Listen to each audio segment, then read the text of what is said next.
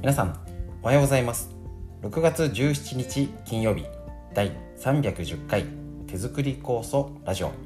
本日も今週最後元気によろしくお願いします。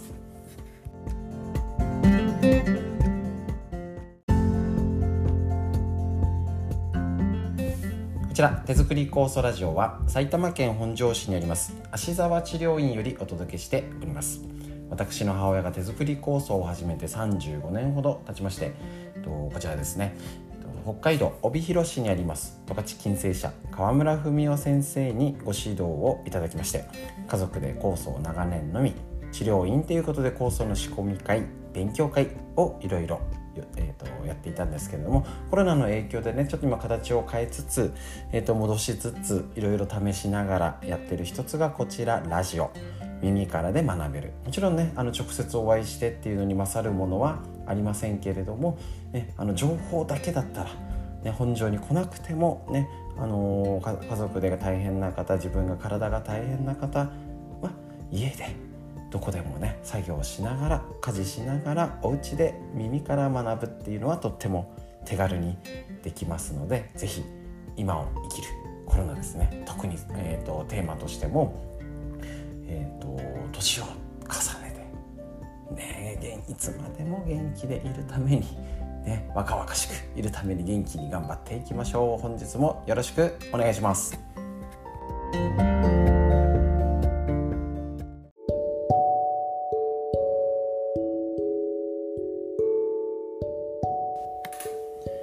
はい、最初にフリーでお話しするこちらのコーナーになります。えっ、ー、とですね、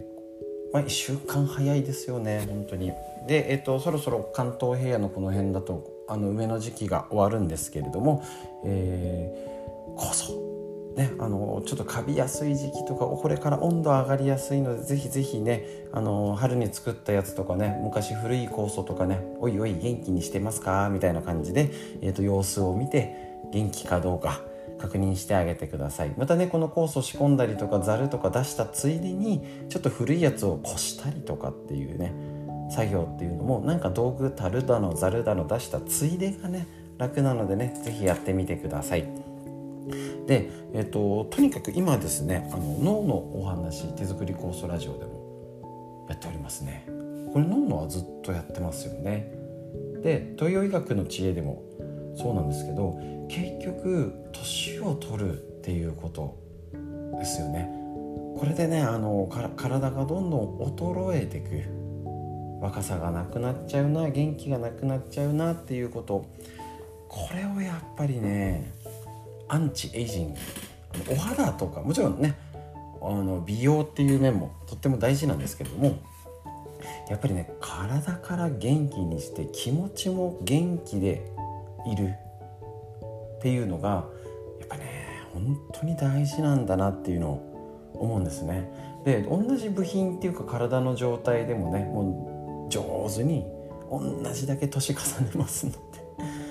ね築60年の家って大変なことです。それも自律神経や脳ねなんかはもう24時間365日休まず働いて寝てる間もああ温度上がったなって言ったら汗かいて寒いなって言ったら熱を作り出してっていうことをやってるわけですからそりゃくたびれてくるよねっていうのなんですね。なのでそれが、えーと、体が、ね、どんどん老け込んできて姿勢が悪くて背中丸まってああお年寄りっていう風にやっぱりねちょっとあのそっちはね対抗抗いたいですよね。と本当にでやっぱりねあのコロナでさらにこれなんか急にあそこのおばあちゃん老け込んじゃったねとかちょっと耳遠くなった？みたいな。テレビの音ちょっとなんか会うたびでかくなってない？みたいなしあのおじいちゃんおばあちゃんとかね。やっぱねこの家を出ない、ね、出るなって言われてたんだし、ね、とあの年齢があるとねやっぱ人と会うの怖いなとかやっぱり今人が動き出して海外の人が来始めてもう海外で普通でもう全然普通で日本はこんなにやってるのは異常状態なんですよね。だけどだからもうでインバウンドで今円安だから本当はどんどんじゃんじゃが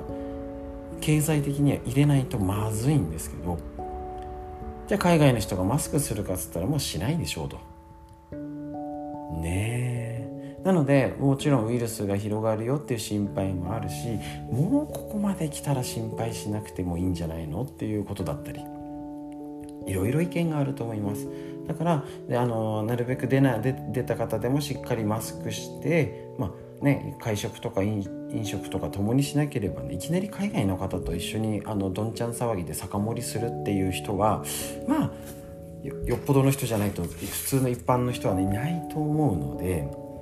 ね、だったりそういうちょっと出かけた方とかやっぱマナーですよね。前も言ってるようにあの続けて予定を入れない。でそういうことを配慮してくれる友達と付き合うっていうのも大事ですよね。ね、だからあのいやちょっと先週も孫たちが遊びに来てご飯食べたからちょっと1週間から10日空けてくんない？って言ってあそうなの分かった分かった別大丈夫だよって言い合える。人間関係でこれからやっていくっていうのも多分今を生きるスキルになってくると思います。ね、あの普通そうやってね友達を選んじゃいけないみたいにあのなるんでしょうけどもう病気持ってるうちとかおじいちゃんおばあちゃんいたり腎臓透析したりとか免疫抑制剤なんて心臓の問題がある方なんてもう本当に死活問題ですからね。であのワクチンも打たないし全然大丈夫って言ってる人とかも別にそれは考えでいいのでごっちゃだと思います。でそれがごっちゃが悪いんじゃなくて自分は自分の考えで相手を尊重できるっていうのが一番大事なことですしあの正直ねなんかもうみんなずっと一緒だからねあの職場であれだったからずっと同じ仲間だからって言ってなんかちょっといやいやっていうかねしょうがなくお付き合いしてたって方もね亡くなってあの変な飲み飲み会がなくなってせいせいしている方もいっぱいいるので本当にこのコロナをきっかけに人間関係とか友達柄間柄コミュニケーションをちょっとね考え直すのにはいい機会かもしれませんよね。なのでそういうふうにやっぱり、ね、なかなか今まで言えなかった気持ちも言ってみたりとか「いやこう思ってるんだよね」とか、ね、だからやっぱり仲良くったって私はマスクを外さないで喋りたいわとかもういいんじゃないとかね。その代わり他の人との影響を考えるとかっていうことを言い合える仲間家族だって結構ね息子さん娘さんにどうしても気使っちゃったりお嫁さんとかねあのお婿さんとかって言ったらなおのこと言えなかったりするのが普通だと思うんですよね。だけどある意味そのコロナのきっかけを理由にいや私は実はこう思ってるんだけどどうなのとか実はもうちょっとね食事したいとかあの孫に会いたいんだよねとかねテレビ画面じゃつまんないんだよみたいなのを言ってじゃあそれを解決策ね息子さんが仕事してるとかだったらね、あの金曜の夜とかにするとかなんか連休とかに合わせてじゃあそういうふうにしようかとかっていうのになんか間ってあると思うんですよね。なので是非でも絶対ダメだよってうちもあると思うんでね。それはしょうがないと思うんですけど上手に話し合いながらいろいろこのコミュニケーションですね。決めていけるように。で積極的にねどんどん老けてっちゃいます。本当に。まずいです。ね。だからそれをね抗いましょう。ね、あの別にあのいきなりあの美容でマイナス30歳とかになるじゃなくて元気でいられる、ね、特別走り回れなくてもいいから楽しく過ごせる体づくりっていうのを自分にとって何が必要か、ね、是非休みの時に土日とかね考えてみてください。ぜひ家族で話し合ってみてください。治療院ではこちら教えるストレッチだったり、えっと、ウェブセミナーだったり、ね、ちょっとネットを使ってがどうしても出ちゃうんですけどね、えっと、あとまた7月5日に東京の自由が丘でストレッチセミナーするんですけど、またその辺のもね、えっと、上手にできたらと思いますので、よろしくお願いします。フリーの話、以上です。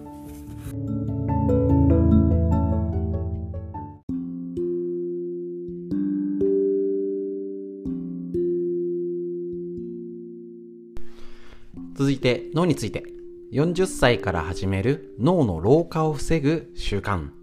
和田秀樹先生のディスカバリー継承ということでね。この年で始めたって遅いよと思う方侮るなかれと。てかもうそれで諦めたらおしまいです。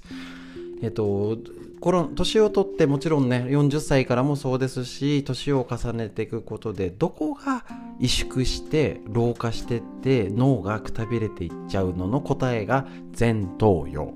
この前頭葉の老化を防ぐっていうことに着目した本。それがあくまで若い頃から先に老化し始めるよってことは年を取って働き盛りだけじゃなくてもういい年になっちゃったね。だけどあのこれから、えーと、悪くならないためにもうくたびれてるところをきっちり対処する。大事ですよね。これぜひねえっ、としっかり前頭葉を活性する要は脳の出力系外に出すっていう作業覚えていきましょう。一つ一つ確認。こちら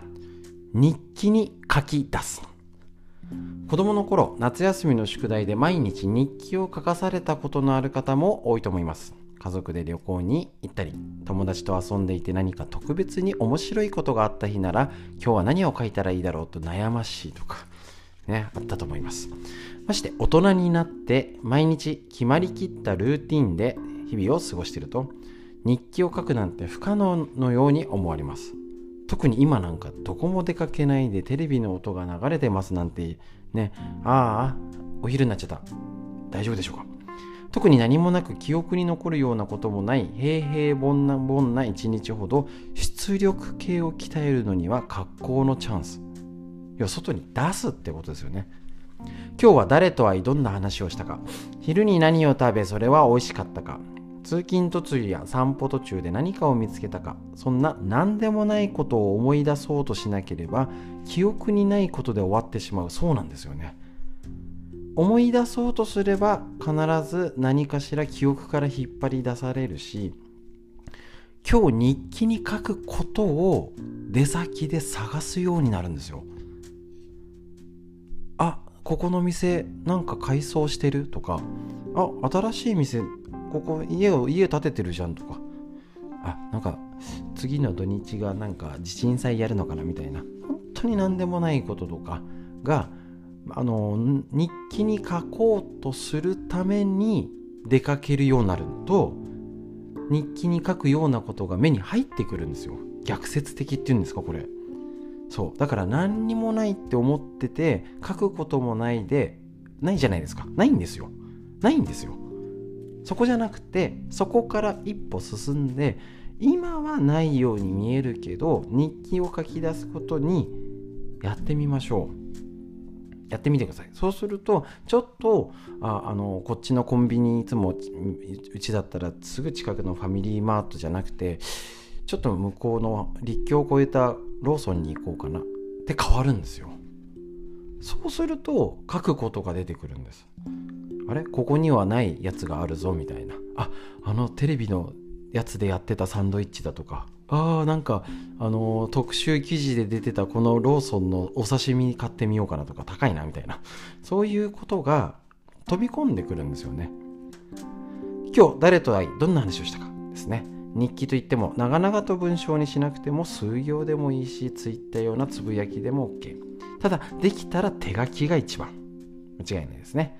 書き入れるのではなく書き出すもの。思い出すトレーニングを考えれば毎日やるだけで脳のトレーニングだしその衰える前頭葉を鍛えることができます。是非日記に書き出す。で書きだね。何にも出かけない日でもあえ、ー、と家にこれがあったなとかあここやばい虫が湧いてるぞとか何かでもいいので家の中があの宝の宝庫になります。近所がね日記に書くネタの宝庫になります。是非そういう目でそういう思考で生活してみてください。脳が変わってきます。脳の話以上です。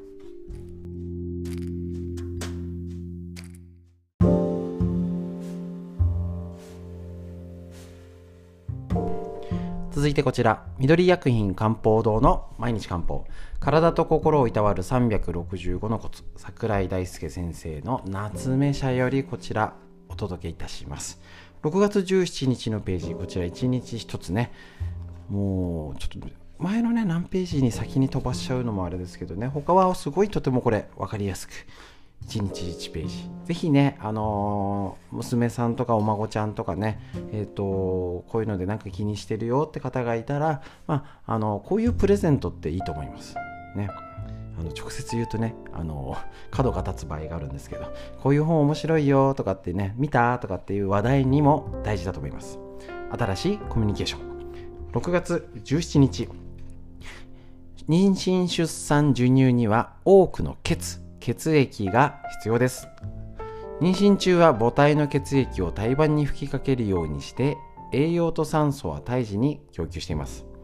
また出産時も多量の出血があり産後は授乳により血液を消耗します。そうなんですよね。あの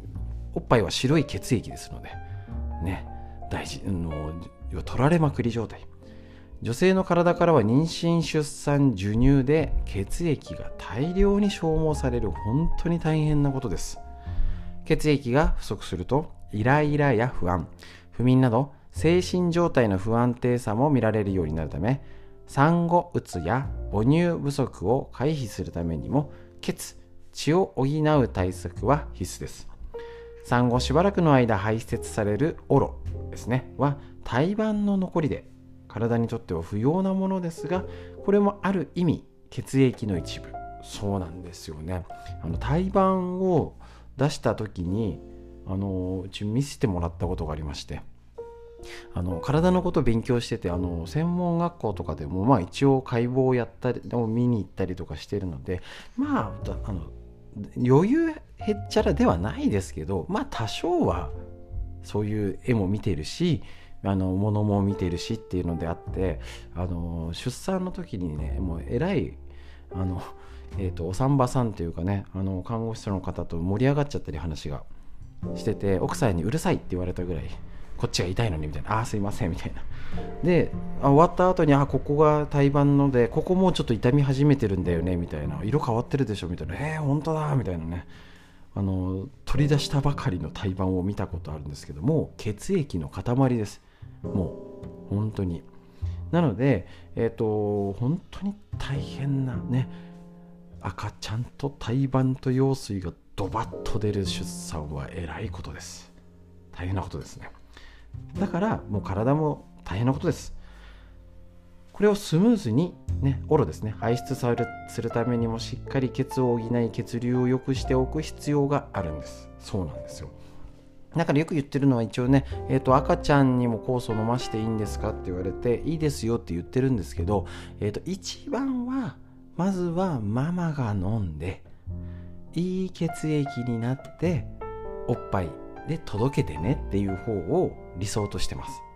ね、あのうちあの糖水みたいな感じであげたりうちの子もねあのずっとなんか飲んでますけどねあのあの手作り酵素がいいんですけど一もう母乳に勝る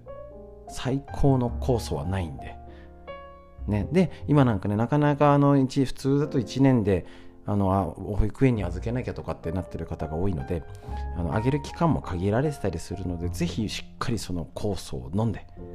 母乳であげるってイメージしてみてください。その一つとしてね、食用状や漢方で血を補い、血流改善でオロを排泄し、子宮を引き締めて早く妊娠前の状態に戻すことが回復のために必要です。だからね、このその時に教えるストレッチってね、とってもいいんですよね。でもそもそも出かけらんないし、ね、あの遠くに行けないしせあのすぐ来たいんですけどっていう方あのうちに来てる方なんてねあの産後すぐ来たいって言うんですけど来れないんですよねなかなかね。でこれって1回来てもちょっと2回目がね見ててもらってとかでっていうとね大変なんで家でやるってね少しでもストレッチする大事だと思いますのでぜひぜひお家でやってみてください。という医学の知恵以上です。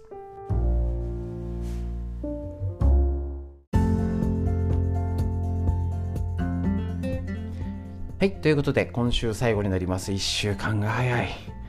終わっちゃうです。